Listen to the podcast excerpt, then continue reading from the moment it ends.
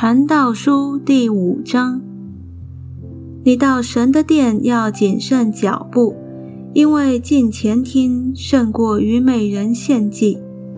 他们本不知道所做的是恶。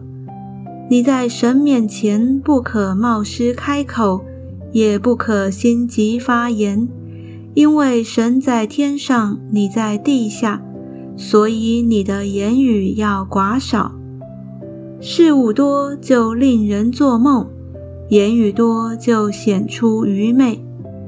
你向神许愿，偿还不可迟延，因为他不喜悦愚昧人，所以你许的愿应当偿还。你许愿不还，不如不许。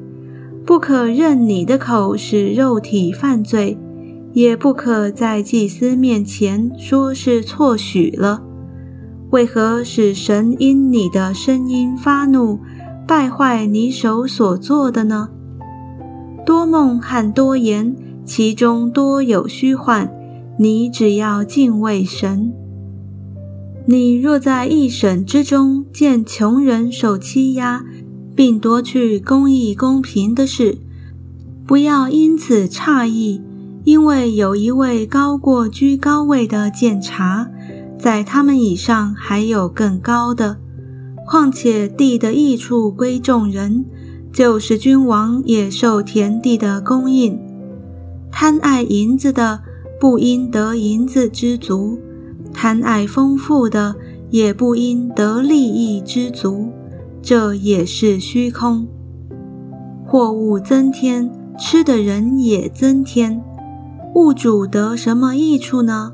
不过眼看而已。劳碌的人不拘吃多吃少，睡得香甜；富足人的丰满却不容他睡觉。我见日光之下有一宗大祸患，就是财主积存资财，反害自己。因遭祸患，这些资财就消灭。那人若生了儿子，手里也一无所有。他怎样从母胎赤身而来，也必照样赤身而去。他所劳碌得来的，手中分毫不能带去。他来的情形怎样，他去的情形也怎样。这也是一宗大祸患。他为风劳碌有什么益处呢？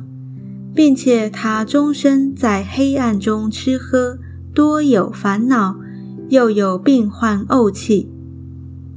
我所见为善为美的，就是人在神赐他一生的日子吃喝，享受日光之下劳碌得来的好处，因为这是他的份。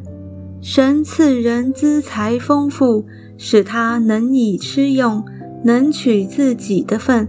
在他劳碌中喜乐，这乃是神的恩赐。他不多思念自己一生的年日，因为神应他的心，使他喜乐。